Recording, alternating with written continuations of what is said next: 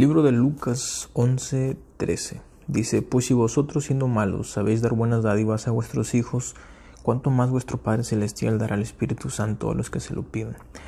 He hablado este versículo muchas veces y siento que leí la promesa, pero no leí el manual o las instrucciones de esa promesa. ¿A qué me refiero?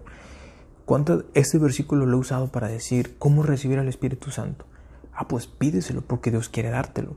Pero me puse a analizar, este versículo no nos especifica en qué sentido Dios va a mandar al Espíritu Santo cuando se lo pidamos. En este versículo, en el Pentecostés vemos que es con la llenura del Espíritu Santo, pero en este versículo no nos aclara.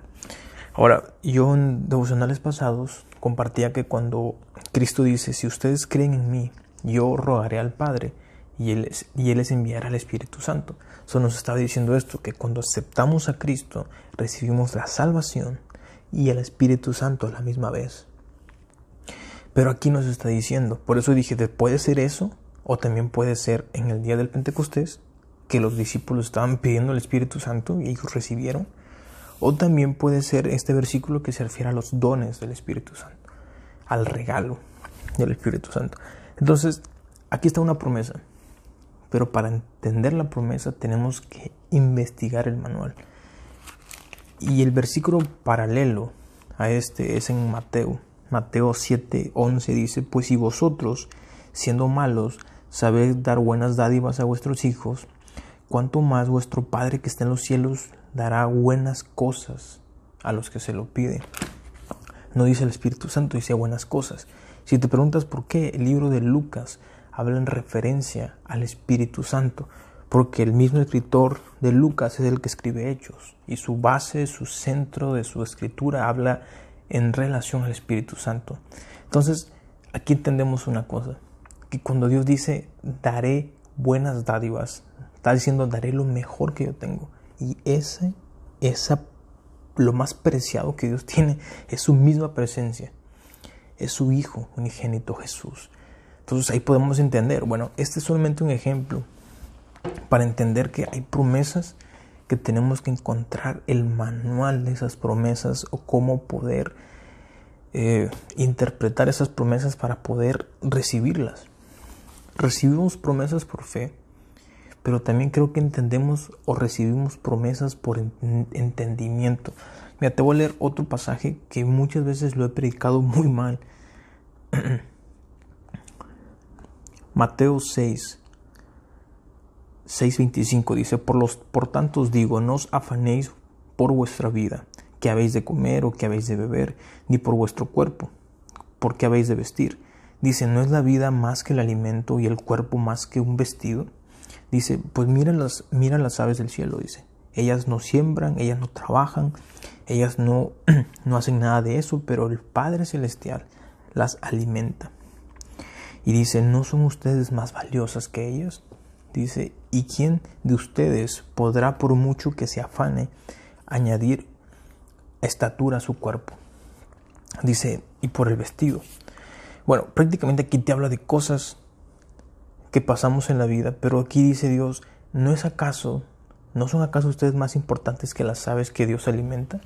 Entonces yo me hice esta pregunta, a ver, entonces, pues porque hay gente que tiene hambre, no porque hay gente que está pasando por falta de agua, falta de luz, falta de comida, pues no acaso somos más valiosas que las aves y por qué Dios no nos alimenta.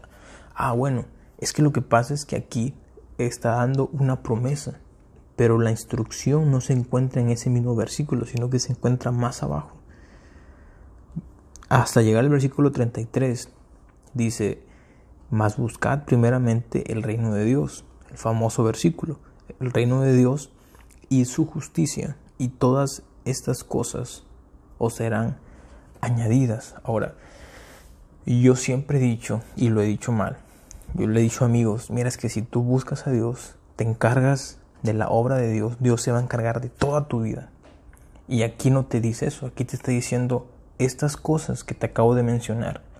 El alimento, la vestido, el, vestido, eh, tu cuerpo, Y bueno, también hay otro más. El versículo 32 dice, porque los gentiles buscan todas estas cosas, pero vuestro Padre sabe que tenéis necesidad de todas estas cosas.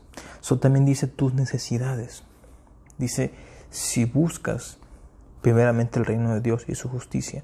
Aquí está la instrucción de la promesa. La cosa es esto.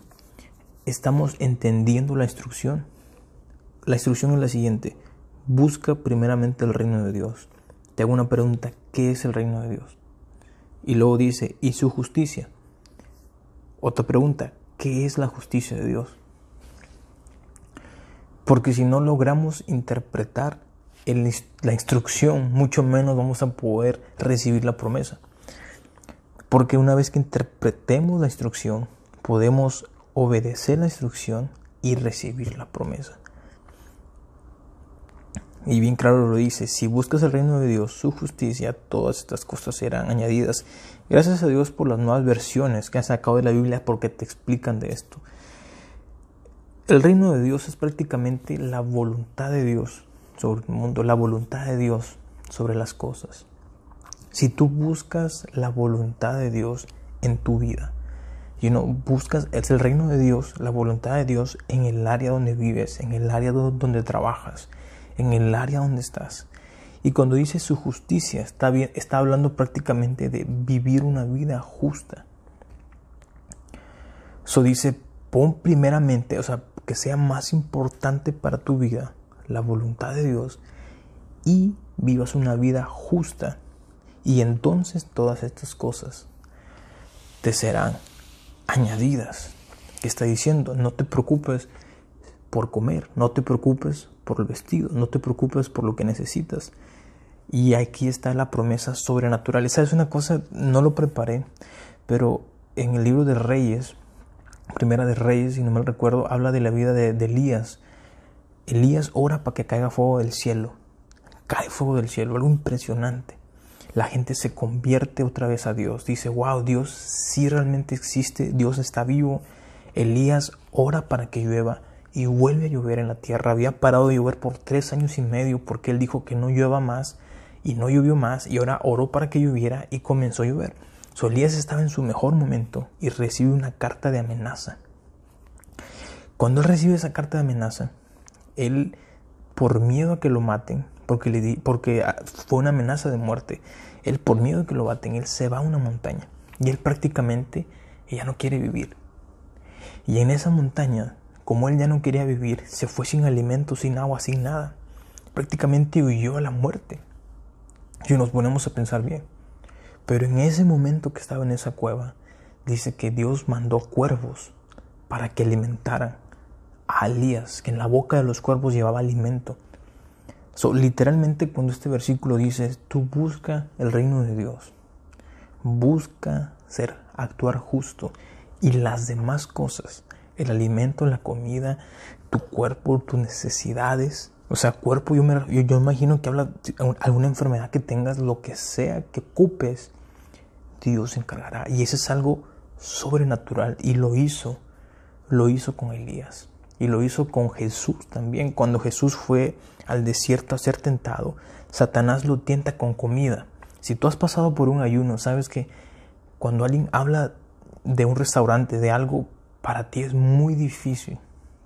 Y no imagínate, o sea, estás con tanta hambre y que te hablen de comida, te da una tentación para comer tremenda.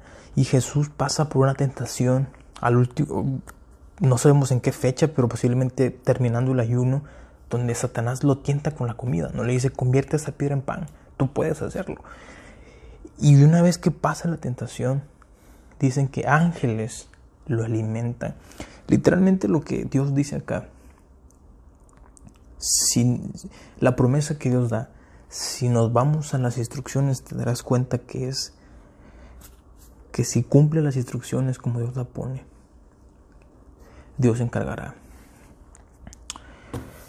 de cumplir su promesa. Pero sabes, eh, es, es eh, como te digo, me he dado cuenta que la Biblia es un libro que se estudia, pero también se lee con gracia.